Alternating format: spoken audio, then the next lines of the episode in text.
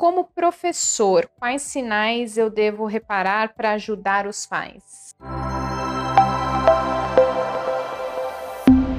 O professor tem um papel fundamental né, no, no auxílio do diagnóstico. Né? Então, o professor ele pode primeiro olhar a parte de comportamento da criança. Isso é fundamental. Se ela percebe que essa criança, dentro da sala de aula, ela destoa a parte de, de levantar muitas vezes, ou é aquela criança que começa a fazer a, a, a tarefa e para, e aí você precisa, né? A professora precisa, ele, vamos lá, vamos fazer de novo. Então, essas observações são importantes. Observar, né? Isso você vê na carinha da criança, se ela está ah, no mundo da lua, né?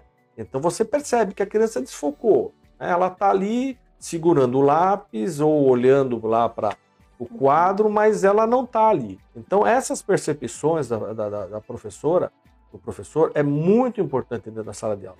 E sempre olhando aquilo que você colocou logo no começo dessa nossa conversa, que é aquela criança que ela destoa dos seus pares. Então, aquela criança que você vê que está destoando, que é muito desatenta, e as crianças nessa idade, eles perdem, tem hora que elas uhum. perdem o foco, a, a, sustentação da atenção é, não é tão grande, é. né?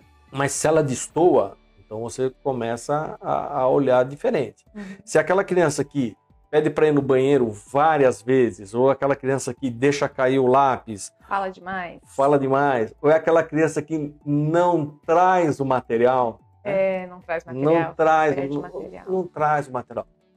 Uma das dicas da reabilitação que a gente dá para pais e para a escola também é você sempre ter pares.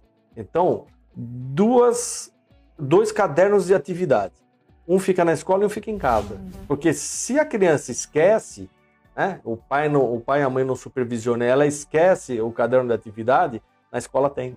Ou vice-versa. Se ela esquece o, o, o, caderno, ela deixa o caderno ou não faz, na, na, em casa tem.